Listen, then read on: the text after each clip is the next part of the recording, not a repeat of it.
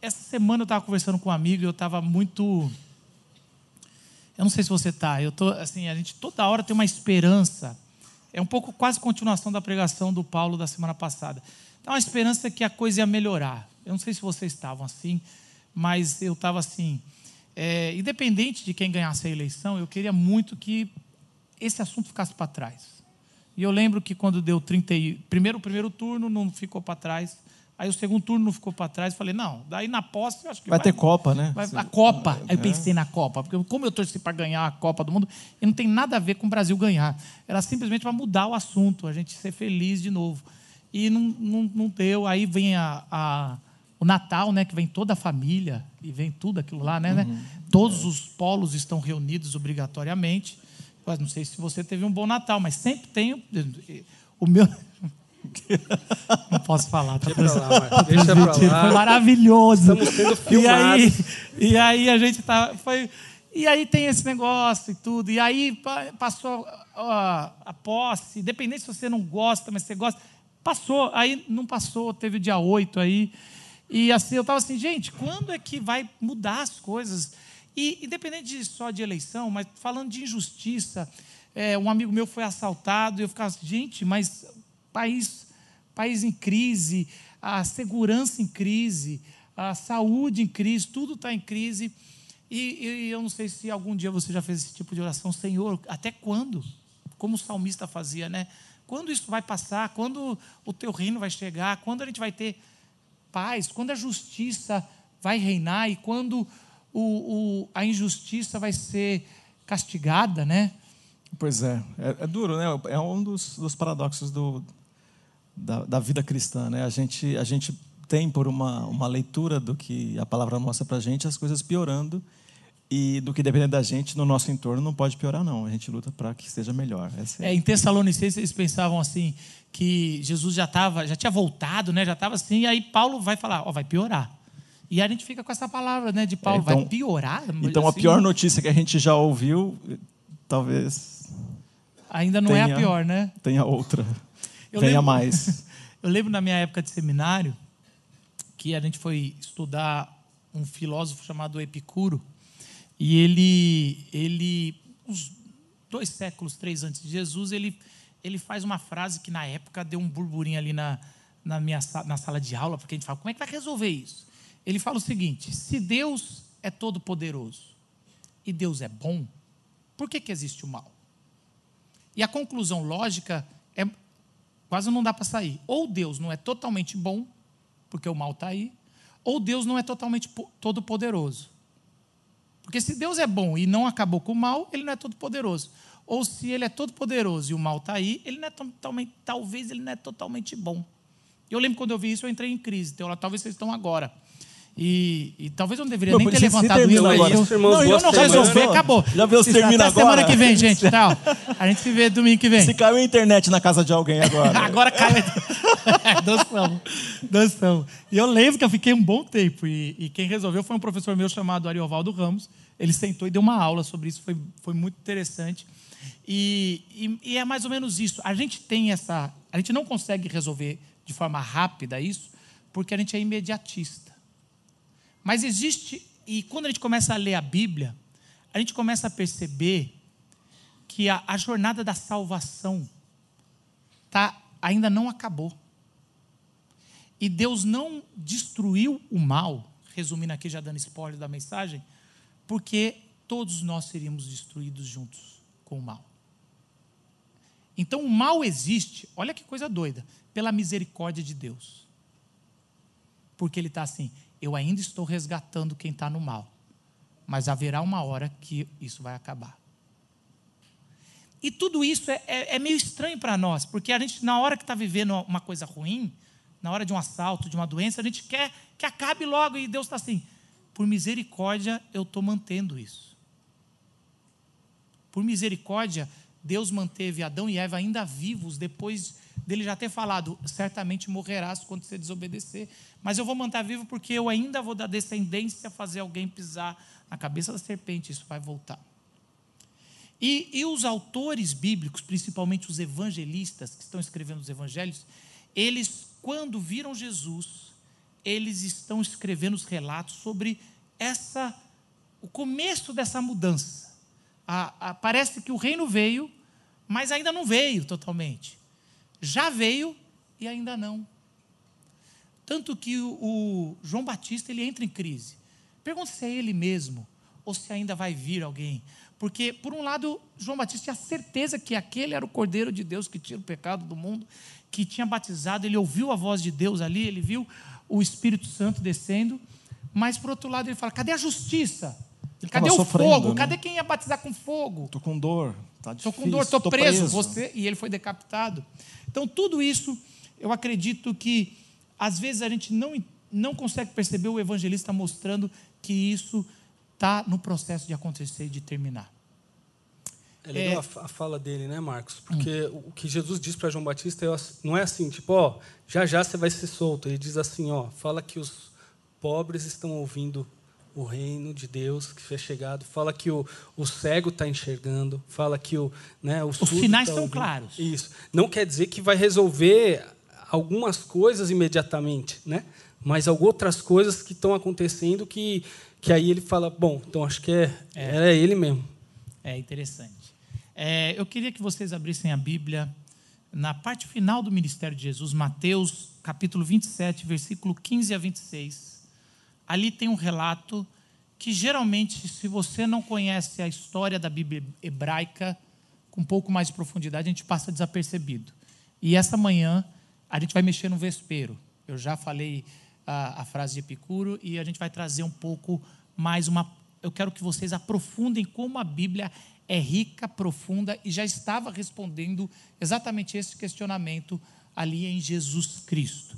Mateus 27, versículo 15 a 26. E o Gustavo vai ler em qual versão? É a, é a transformadora, nova versão transformadora, NVT.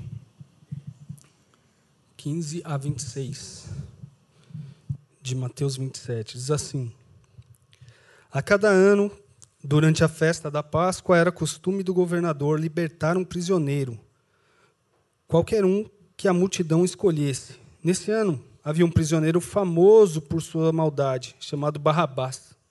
Quando a multidão se reuniu diante de Pilatos naquela manhã, ele perguntou: Quem vocês querem que eu solte? Barrabás ou Jesus, chamado Cristo? Pois ele sabia muito bem que os líderes religiosos judeus tinham prendido Jesus por inveja. Nesse momento, enquanto Pilatos estava sentado no tribunal, sua esposa lhe mandou o seguinte recado: Deixe esse homem inocente em paz. Na noite passada, tive um sonho a respeito dele e fiquei muito perturbada. Enquanto isso, os principais sacerdotes e os líderes do povo convenceram a multidão a pedir que Barrabás fosse solto e Jesus executado. Então o governador perguntou outra vez: Qual dos dois vocês querem que eu solte? A multidão gritou em resposta: Barrabás. Pilatos perguntou: E o que farei com Jesus, chamado Cristo? Crucifique-o, gritou a multidão. Por quê? quis saber Pilatos. Que crime ele cometeu? Mas a multidão gritou ainda mais alto: Crucifique-o. Pilatos viu que de nada adiantava insistir e que um tumulto se iniciava. Assim mandou buscar uma bacia com água, lavou as mãos diante da multidão e disse: Estou inocente do sangue deste homem. A responsabilidade é de vocês. E todo o povo gritou em resposta: Que nós e nossos descendentes sejamos responsabilizados pela morte dele. Leu 26? Então Pilatos lhe soltou Barrabás e, depois de mandar açoitar Jesus, entregou-o para ser crucificado. É interessante que esse, toda essa narrativa ela é muito rica. Mateus é, o, é um dos, dos autores do Evangelho, todos são, mas ali ele é quase como aquele autor que está com a Bíblia hebraica perto dele ali, né, com os rolos, e ele está assim escrevendo e vendo o cumprimento.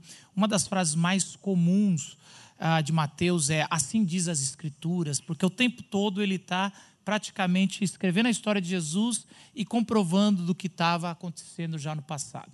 E Mateus começa essa parte que você leu, logo no, no, no primeiro versículo, aí, no versículo é, 15, ele fala assim: Por ocasião da festa, era costume é, do governador soltar um prisioneiro escolhido pela multidão. E o autor, ele está pressupondo que quem está lendo já sabe o que é essa tradição. O problema é que passou dois mil anos e a gente não sabe qual é essa tradição. E a gente fica assim: o que, que é isso? O que, que, tá, que, que aconteceu aqui? Soltar prisioneiro, para nós, assim, aliás, para nós a gente não entende nem o induto de Natal, quanto mais assim: o que, que é isso? Vai soltar um prisioneiro por causa de uma festa e um governador que, que nem é judeu. Que, que tradição é essa que rompeu o costume, entrou por um império e eles têm que fazer isso? Então, assim, e é interessante que quando a gente está lendo, é lógico que Mateus está escrevendo para o primeiro leitor que ele sabia que estava recebendo. Só que a nossa função como intérprete das Escrituras é pegar o que o, o autor bíblico já pressupõe que é óbvio e trazer para nós. E quando a gente vai aprofundar nessa tradição e no todo esse trecho que a gente leu, a gente vai perceber que Mateus está fazendo um paralelo com um dos sacrifícios principais do povo hebreu que foi descrito em Levítico. Quando Deus decidiu ir morar no meio do seu povo, no meio do deserto, ali numa tenda, a tenda do encontro, o tabernáculo, Deus ele fala o seguinte: existem algumas regras para eu morar com vocês, algumas e, e aí o livro de Levítico tem um pouco em Êxodo, tem um pouco em Números, vai descrever todas essas regras, todas tudo que precisa ser feito para o Deus criador de todas as coisas morar no meio do, das doze tribos, ali, exatamente ali no meio, literalmente e figuradamente no meio do seu povo. E, e aí, logo no começo, ele vai falando sobre os erros que alguém pode cometer no dia a dia. Então, era de tradição de um, de um, de um judeu, de um hebreu, quase que mensalmente ou semanalmente ir até a tenda fazer algum sacrifício de perdão dos pecados. Isso iria acontecer para você, o tempo todo, fazer um sacrifício e um animal inocente iria ser morto pelo pecado que você cometeu. Só que quando chega no capítulo 16, é, Deus fala assim: não é suficiente esse sacrifício. Esse sacrifício que você está fazendo por pecados que você comete, às vezes sem querer, às vezes por querer, ainda não é, não é suficiente. Uma vez por ano, você vai, ah, vocês vão ter que jejuar o dia todo, sem água e sem comida e vai ser o dia da expiação. O dia em que vai ter o sumo sacerdote vai ter que fazer um sacrifício, aliás, uma série de sacrifícios, uma série de ritual, aonde vai purificar todo o povo Olha, então assim, esse negócio de pecado estrutural não é coisa muito moderna. Já estava ali assim, existe um pecado que está na estrutura do povo, na estrutura do ser humano, que vai ter que ser feito esse sacrifício, não só pelo povo, mas pelo próprio tabernáculo, de tanto que vocês estão levando sacrifício de pecado, o próprio local, ou o, o, o próprio é, lugar onde Deus está habitando, ele tem que ser purificado também. Então, o sacrifício, o dia da expiação é um sacrifício geral, da criação do povo e do local ali onde Deus habita. E do próprio sacerdote, ele tinha que fazer um sacrifício pelos pecados dele primeiro para comer. sacerdote, ele tinha que fazer uma, um ritual e mudar a sua roupa. E aí vai contar como é que era esse, esse ritual, é feito em duas partes ali, o principal ali de Levítico 16, que é o seguinte, era escolhido dois bodes, e eu sei que esse negócio de bode, eu não sei se você veio de uma tradição, eu sempre pensei que bode é coisa do capeta. É, é, assim, mas eu quero te dizer que o sacrifício principal do Antigo Testamento é com bode, tá? Então não fica estranhando, não. É, tem, tem tudo. Era, tinha boi, tinha bode, tinha carneiro. Então, você trazer, a gente traz as, as tradições é, do nosso pano de fundo religioso do nosso país e, e confunde é, um monte de coisa do que a gente... Coisa, mas eu sempre tive, nunca gostei desse negócio de sacrificar bode, mas se você pensar, qualquer sacrifício é estranho, gente. Não era para mas assim, ok, vamos lá, não quero estragar. E aí você escolhia dois bodes e, e o. E é, não, desculpa, só falando assim, a gente tem tanto esse preconceito com bode que a maioria das vezes que está falando sobre expiação no Novo Testamento, a gente fala do cordeiro, mas a maioria das vezes eles estão falando dos bodes. Só que a gente já joga para um, só que é um outro tipo de sacrifício. Mas não vem ao caso aqui, um dia o Fontana vai explicar melhor aí, já que ele já foi contratado para isso. E aí a gente vai resolver por aí. Esse problema é, resolver esse problema. Mas assim, a gente. E era interessante que um bode. Era feito um sorteio. E um bode, ele, ele era levado para ser sacrificado como inocente pelo pecado de Israel. Daí vem a expressão bode expiatório. Ou seja, é um inocente que está tomando culpa de todo mundo. Então sempre a gente vai ver ah, quem, é, quem é o bode expiatório. Então toda coisa vai ter um bode expiatório para tomar a culpa pelos outros. E isso é muito comum na justiça que a gente vê assim. A mídia sempre escolhe alguém para tomar a culpa, sendo que, a culpa é de muito mais gente. Na Nesse, equipe pastoral é o Zé, né? né a equipe pastoral é o Zé. mentira, de, mentira. E a gente, a gente sempre joga a culpa em alguém. E a questão é a seguinte: nesse caso, esse bode ele era levado e, e ele morria, um inocente morre, para eliminar a culpa de todo Israel ali e o sangue dele era jogado lá dentro do Santo dos Santos, fazia a purificação. O outro bode, quando acabava essa, da culpa, resolver a culpa, tinha que resolver o pecado. Porque uma coisa é resolver a culpa, outra coisa é resolver o pecado em si. O sacerdote saía, colocava as duas mãos sobre a cabeça do outro bode, e esse outro bode, ele era oferecido ao deserto, é, ou a, a, uma figura que a gente ainda não tem tanta clareza. Deixa eu até pegar. Azazel é a palavra. Azazel, né? Que é a jogada Azazel, que por muito tempo na tradição foi colocado o nome desse bode.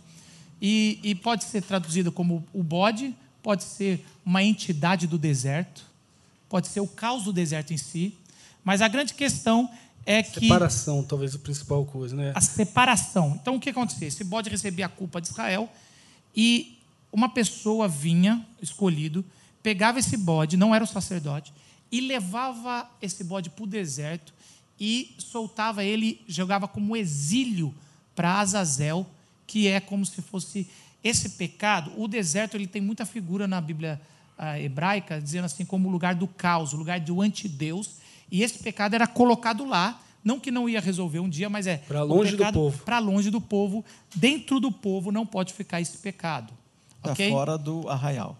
É o mesmo ritual, só que é em duas etapas. Marcos, por que, que você está falando sobre Levítico, sendo que a gente está lendo é, aqui a história de Jesus?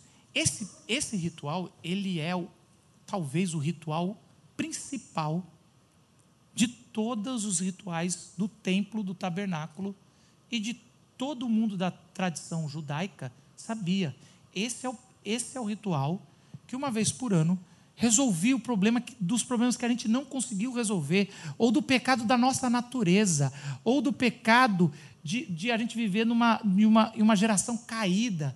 Então, toda vez, uma vez por ano, toda a nação tinha um jejum para falar, agora é a hora. E depois tinha a festa. Tanto que, mesmo sendo um dia de jejum, era considerado uma das sete festas, porque depois é uma festa, porque Deus perdoou e o pecado de Israel, o pecado do povo de Deus, foi tirado de uma vez por todas. Só que todo ano tinha que repetir. Isso então é... A culpa era resolvida e depois o pecado era afastado. Né? Isso. Daquelas coisas da, da, nossa tradição familiar, quando a gente fala de Natal, quando a gente fala de Réveillon, até nossas crianças sabem. Então, rapidinho, eles lembram, porque todo ano repete, todo ano repete, todo ano repete. Essa é uma daquelas tradições que, porque repete todo ano, tem o jejum, não pode tomar água, não pode comer, depois tem festa, as crianças sabiam disso, todas elas. Então, quando você estava adolescente, jovem, você já sabia como fazer, porque a hora que você fosse para a tua casa, você ia implantar também aquela tradição e todo mundo ia repetir isso. E isso era a garantia de todo mundo ter essa mensagem bem fixada no meio desse povo. E quando chega, então, é, nesse momento aqui na história de Jesus, essa é uma mensagem poderosa para aquelas pessoas que conheciam, que estavam bem dentro dessa tradição. Chegando perto da festa, tinha que soltar um bandido, claramente que era bandido. Porque a questão era o seguinte: tinha que ser lembrado o povo de que ele, é, ele foi pego, mas você sabe que você tem pecado que você não foi pego. E, e ele tem que ser o bode que vai sair. Ele é o cara que vai lembrar todo mundo que no fundo, no fundo, todos deveriam estar presos. Todo mundo errou. O pecado deveria ser colocado para todos. A grande questão que dessa vez do outro lado está Jesus. E se você é um pouquinho esperto na história, você já está entendendo o que a gente acabou de ler. Está se colocando na prática todo o ritual da expiação do último dia. Porque agora tem dois personagens ali, um claramente é culpado, outro claramente é inocente, e um vai ser solto e o outro vai ser sacrificado. Só que Mateus está deixando claro, e quem está lendo pela primeira vez, que tem a tradição como costume, ele está lendo falando: gente, a expiação definitiva aconteceu em Jesus. Só que a pessoa só cai a ficha depois.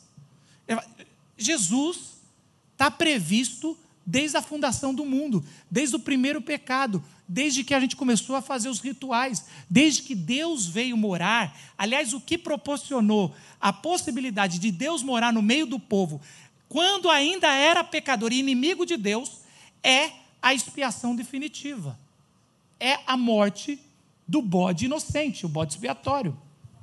E também o bode culpado tem que sair fora. Então, a primeira parada que eu queria fazer no nosso texto é: o pecado tem que ser identificado e ser exilado, expulso, mandado para o deserto. Isso é forte no ritual da expiação, porque o sacerdote falava quais eram os pecados. Então você se imagina ali, né? Você está lá naquela multidão ali em volta e o sacerdote com as duas mãos em cima, ó, todo o egoísmo, toda a maldade, toda a crueldade, todas as vezes a mentirinha, né? Ali aparentemente inocente. A, a, a, tu, e aí vai falando nominalmente aquilo. Aí a gente olha para a gente e fala: caramba, é quase como aquele Jesus quando vai, a, a pessoa vai apedrejar a mulher, foi pega em adultério, e aí ele vai, diz que ele vai escrevendo né, na areia. Aí parece quase isso. Algumas coisas vão dizer, não, parece que ele estava escrevendo os pecados ali, nominando vários pecados que estavam ali presentes. Independente disso, o texto bíblico não fala isso diretamente, mas as pessoas vão largando as pedras. Quando começa a ver, opa, talvez eu não tivesse aqui, talvez eu. E é isso é impressionante, porque assim, é, Mateus, no versículo 16, ele vai deixar claro, quando ele usa a expressão. Naquela ocasião, um prisioneiro muito conhecido. Ele está dizendo alguém que claramente é culpado. Provavelmente, se especulou muito na história sobre Barrabás. Muito provavelmente, ah, ele era um guerrilheiro, alguém que queria a libertação de Israel e que provavelmente matou algumas pessoas ou fez um terrorismo para a libertação ali e, e foi pego por Roma e era claramente que ele era culpado. Claramente ele merecia a morte, principalmente pelos romanos. Soltar Barrabás é era um jeito de confrontar o sistema todo. E, e ali é quando Mateus deixa claro que nessa escolha está muito claro que ah, é fácil fazer a escolha, mas a escolha foi invertida. Ela, ela, ela, ela mostra claramente esse ritual ou um pecado sendo nomeado. Então, aqui nesse primeiro movimento, a gente vê duas coisas para a gente no nosso, no nosso dia. Primeiro, que a gente sempre tem que lembrar que pior pecado, quando a gente estiver naquele dia de revolta, o pior pecado, a pior coisa ruim que esteja acontecendo ao nosso redor ou feito por alguém, nós também temos os nossos pecados.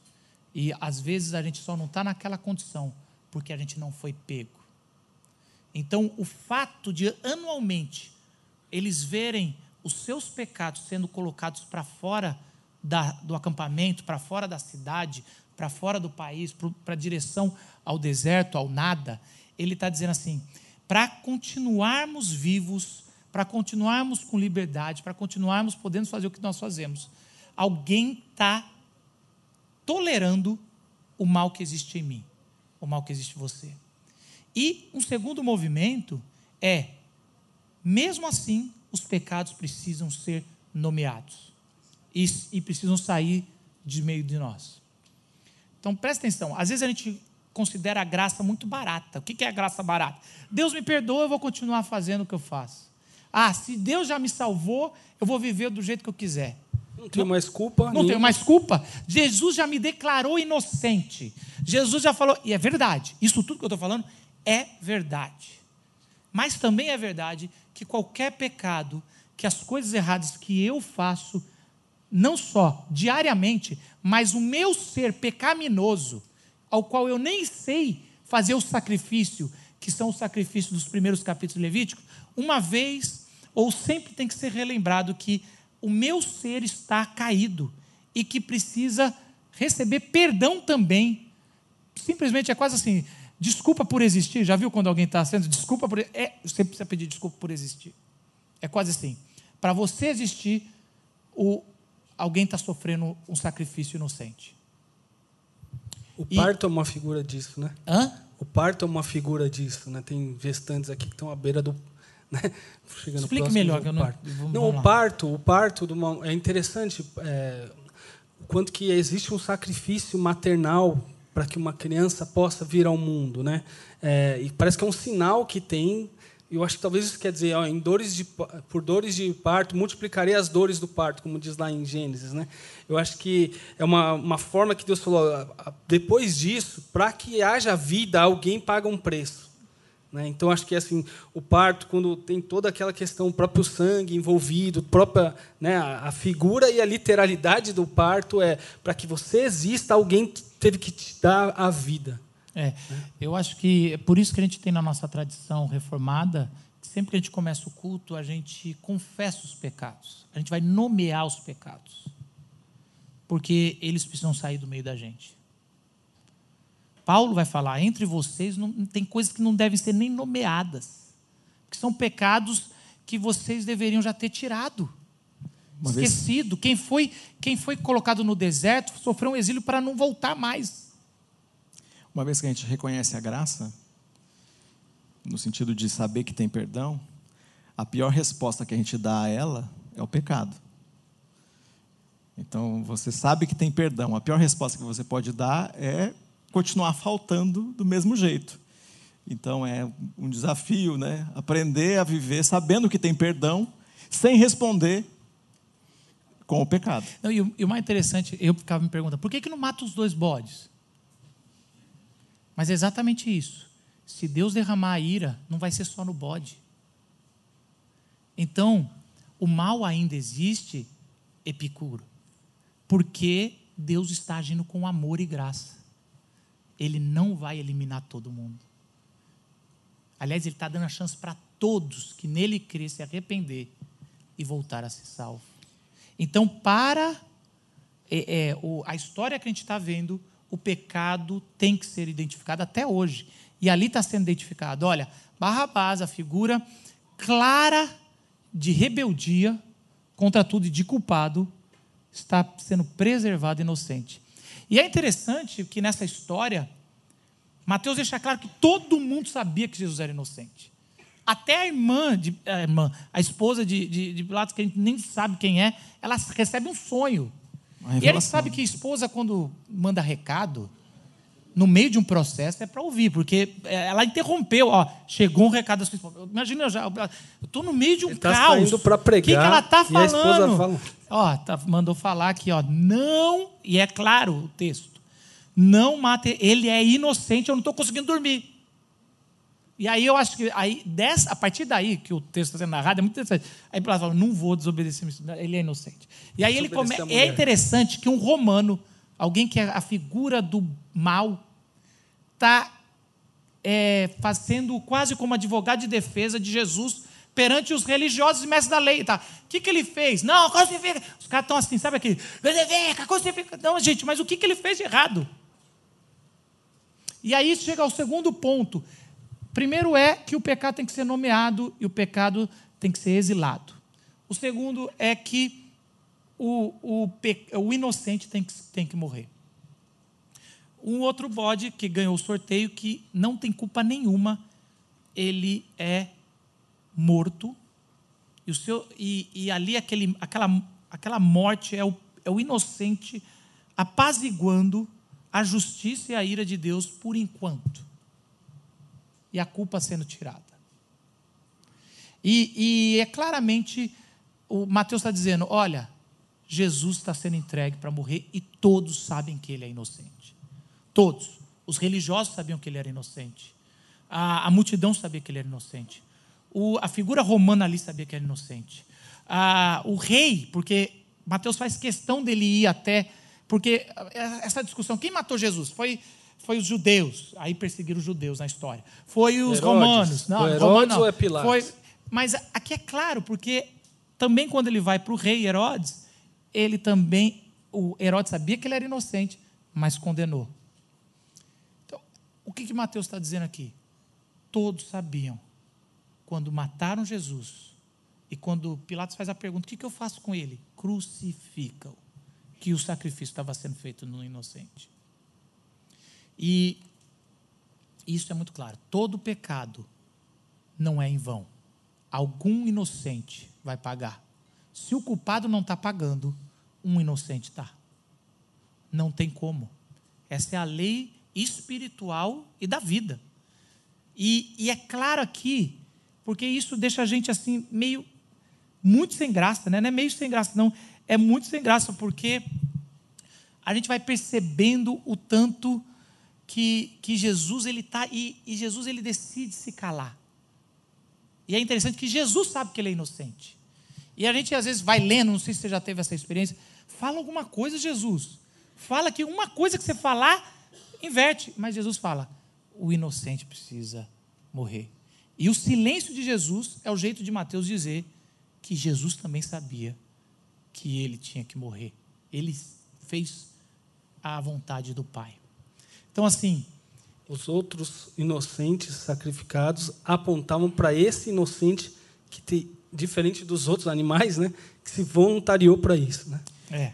Quando a gente é, lê aqui o texto, juntando né, as, as, as, as narrativas dos evangelhos, a gente percebe é, uma coisa. Tem a questão do mundo espiritual, né? Se a gente pensa que os anjos protegeriam Jesus como como parte parte da Trindade, parte de Deus aí, ele ordena, ele ele teria isso, a gente sabe disso. Mas a gente vê que o silêncio de Jesus é uma é uma entrega. Porque claramente parece que se ele escolhesse argumentar, discutir o assunto, vamos discutir o assunto.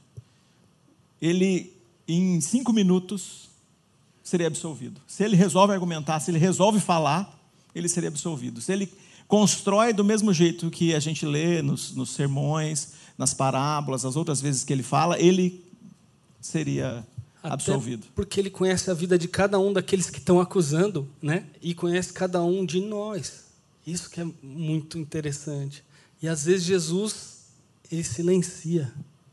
E essa é a entrega, né? E quando a gente fala isso, tem a ver com ele ter Olha que interessante. Levítico 16, 16, na hora de estar descrevendo o sacrifício, tem esse versículo. Assim fará apropriação pelo lugar santíssimo por causa da impureza e das rebeliões de Israel, quaisquer que tenham sido os seus pecados, aquele sacrifício daquele bode inocente, o bode expiatório, iria limpar tudo.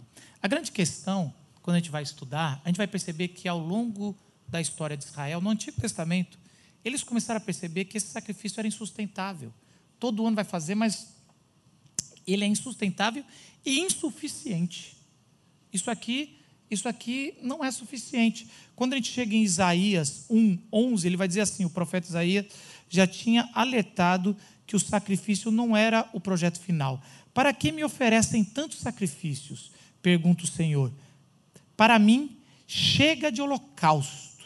Olha que interessante o que Isaías está dizendo para o povo. O povo estava na rebelião e, Isaías, tá, o profeta, está dizendo: não adianta ficar fazendo mais sacrifício, o Senhor Deus já não quer mais, porque isso vocês já não estão entendendo o que é uh, o ritual como algo que vocês deveriam estar, é, é como algo provisório. E o salmista vai dizer o seguinte: os sacrifícios que agradam a Deus são um espírito quebrantado, um coração é, quebrantado e contrito ó Deus, não desprezarás. Salmo 51, 17, dizendo: o verdadeiro sacrifício é o coração quebrantado. Então, é, o, o, próprio sacrifício do dia da expiação, na Bíblia, no Antigo Testamento, está dizendo: isso aí não é suficiente. E Jesus sabia disso, porque ele leu várias vezes Isaías. E Mateus está citando Isaías antes aqui, e vai continuar, porque ele está dizendo: chegou a hora do sacrifício verdadeiro e definitivo. O autor de Hebreus vai dizer que o que Jesus fez na cruz foi o sacrifício de uma vez por todos e único. E aí a gente chega na reta final. Se primeiro o pecado entre nós precisa ser nomeado e tirado da gente, tirado do meio da gente, se também o, o inocente precisa sofrer o sacrifício para que a gente não tenha mais culpa. É um negócio de culpa. Então tem gente que se sente muito culpado pelo seu passado. Você não está entendendo é o sacrifício da cruz. Porque existem duas coisas. Tem gente que fica se punindo ou fica vivendo o pecado. Você não entendeu o segundo bode.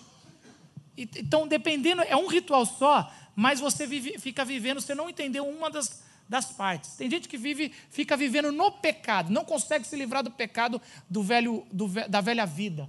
E você, você ainda não entendeu que o, que o pecado foi tirado do meio de você e do meio do povo. Mas tem gente que vive a culpa. Até parou de pecar, mas a culpa fica corroendo, não entendeu o bode expiatório. E é por isso que o papel do sangue é importante. O sangue do Antigo Testamento representa a vida. Fazendo um anacronismo, é como se fosse a alma do ser humano está no sangue. Mas essa alma é coisa de grego. Mas assim, é, a vida ali é aonde está a, a nossa vida está no sangue. Se você tirar o seu sangue, sua vida saiu. Aonde seu sangue estiver, a tua vida estará. Por isso que o, o, onde tem o, o sacrifício, a vida é jogada no tabernáculo. E tem duas frases aqui de Mateus que eu acho fantásticas, que quem falou não sabia que falava. E é interessante que Mateus relata, e Mateus está nem aí com a intenção da pessoa que fala, mas com a profecia. Mateus ele tem uma peculiaridade muito ímpar em citar o Antigo Testamento, que ele não está muito preocupado com a intenção, ele está mais preocupado com o sentido profético ali.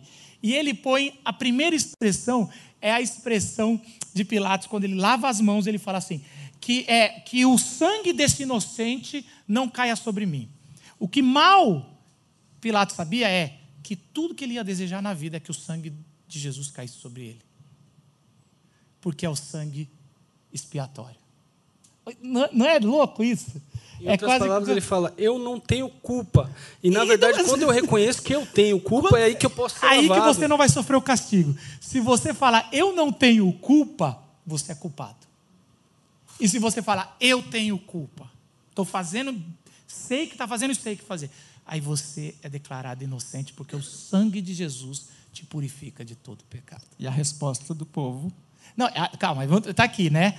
Que é interessante. É, Estou na primeira frase ainda. Então a primeira coisa que você precisa saber é: eu sou culpado. Se você está no culto de hoje falando, é, mas eu sou culpado, mas não sou igual aos outros. Tem gente muito mais. É, é verdade, mas se você vai por esse caminho, se você está lavando as suas mãos, se você está achando que você não é tão culpado, se você está achando que se fosse só você, Jesus não teria que morrer, vai ter que morrer pelos outros, porque eu, eu ainda antes.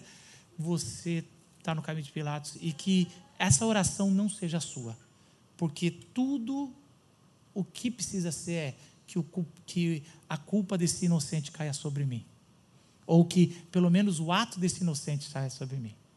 E a segunda frase que é interessante, que é os religiosos eles estão falando assim: ó, oh, se tiver alguma coisa errada, que o sangue desse inocente caia sobre a, os nossos descendentes. O que eles estão na intenção é que nunca vai cair, porque a gente está matando um mal necessário. Mas a nossa oração deve ser: Senhor, que caia sobre os descendentes.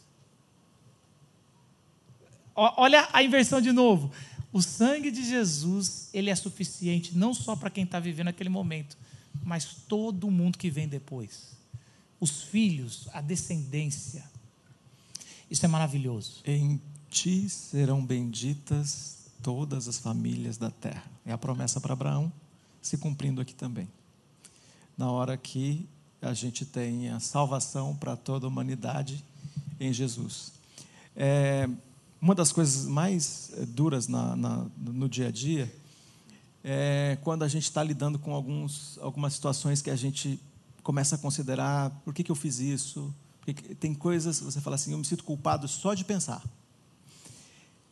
E a gente carrega bastante esse processo de culpa, né? culpa quando falou de menos, falou demais, quando fez isso, até de pecados que nós confessamos lá de anos atrás, a gente carregando esse processo.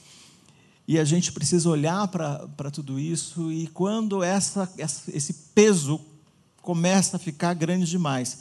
E muitas vezes a gente está conversando e alguém fala dessa, dessa história do passado que é pesado demais é preciso considerar. Nessa hora, é, se você tiver com, com gente íntima o suficiente para você parar um pouquinho e fazer uma oração, Senhor, eu não me apropriei completamente da salvação que há em Cristo, do perdão pelo meu pecado, do perdão também pela culpa do pecado. Porque é algo maior, a gente só ficou olhando para o pecado, então olhar para parte disso é as nossas ações. Mas é o sentimento decorrente da ação é a culpa.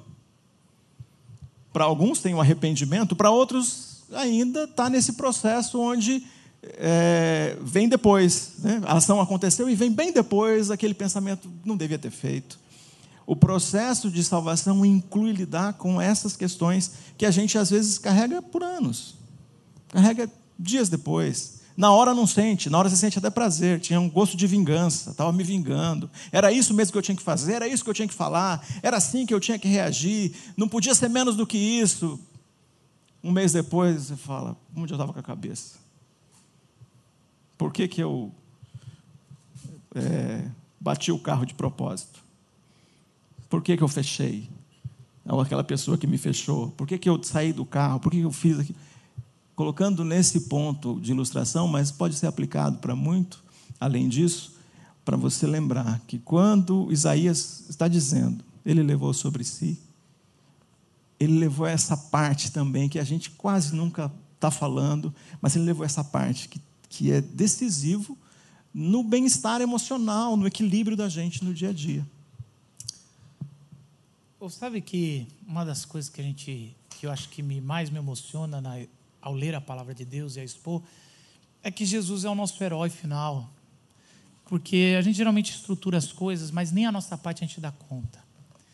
E o que é mais legal nessa história é se você continuar lendo o Evangelho de Mateus, você vai perceber que a figura muda. Porque se nesse trecho que a gente leu, Jesus é o bode expiatório, a partir de agora Jesus se torna o bode que recebeu a culpa. Que nem isso a gente consegue ser. Nem o culpado, o exilado, nem tirar o pecado da gente a gente consegue. Então Jesus cumpre tudo. É unilateral para que a gente possa viver em paz. Então a gente vai perceber que o relato é tão claro que quando Pilatos entrega para os é, soldados, existe um, uma tortura ali muito simbólica na cabeça de Jesus, a coroa na cabeça de Jesus.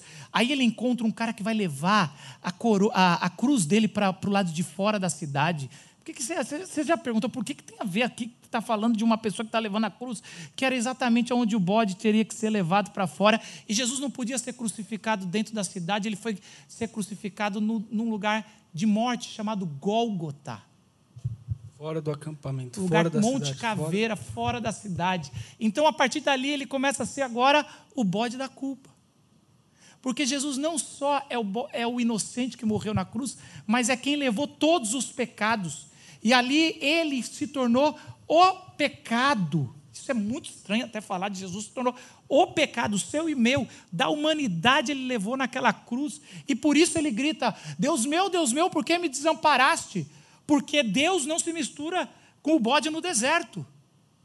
Ele foi entregue à morte, ao caos, ao inferno, ao Hades, a tudo. Porque eu e você, nem como pecadores, nós sabemos viver. E, e quando Jesus cumpre a expiação final e nunca mais se precisa ter um sacrifício, porque o sacrifício de Jesus é definitivo, porque ele faz tudo em mim, eu e você podemos falar. Louvado seja o nome de Deus. Por isso que a gente cantou hoje: não existe um nome melhor que o nome de Jesus. Porque Ele é o um nome, Ele é o que tira o pecado do mundo. Ele tira a culpa e o pecado do mundo. E quando Ele voltar, Ele vai voltar reinando. Porque o sacrifício já foi. Agora Ele vai vir. E se você um dia reclamou, por que, que tem tal mal? É legítimo, devemos clamar pela volta de Jesus. Mas saiba que se o mal ainda existe, é porque Jesus está resgatando pessoas que são más, como eu e você, para que a gente possa viver sem choro, sem pecado, quando Ele voltar. Baixe sua cabeça, gostaria de orar por você e com você. E talvez você está vivendo um tempo difícil, Talvez você está vivendo um tempo um tempo que tem que clamar o nome de Jesus. Um tempo onde você está assim, Senhor, eu não consigo tirar o pecado do, do meu meio. Eu vivo nesse pecado. Eu vivo uma graça barata. Jesus já levou o pecado até a cruz. Você não precisa viver nessa vida de pecado. E se você não consegue viver sem culpa,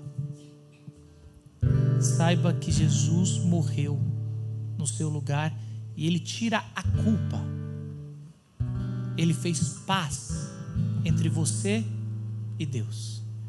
E em Jesus você pode viver essa graça. Que essa manhã seja uma manhã de restauração na vida. Senhor Jesus, em nome de Jesus, no teu nome, Pai, nós queremos orar por cada um que está aqui, pela minha vida, pelos pastores, mas por cada um, pelos que estão online, Senhor. Que o teu sangue derramado na cruz, a tua vida derramada na cruz, possa ser aspergida, Senhor, definitivamente na vida de cada irmão e irmã, Senhor, que declarou que o Senhor é o Salvador, o Senhor é o que tira o pecado do mundo, o Senhor é o inocente na cruz, Senhor, e que hoje podemos viver, Senhor, cada um aqui que tem a certeza no Espírito Santo pode viver uma vida de santidade no teu nome, porque o Senhor é santo. Que podemos viver uma vida sem culpa, porque o Senhor fez paz conosco, Senhor. Que nós possamos ser sal e luz, porque o Senhor fez o que era preciso. Louvado seja o nome de Jesus. Amém.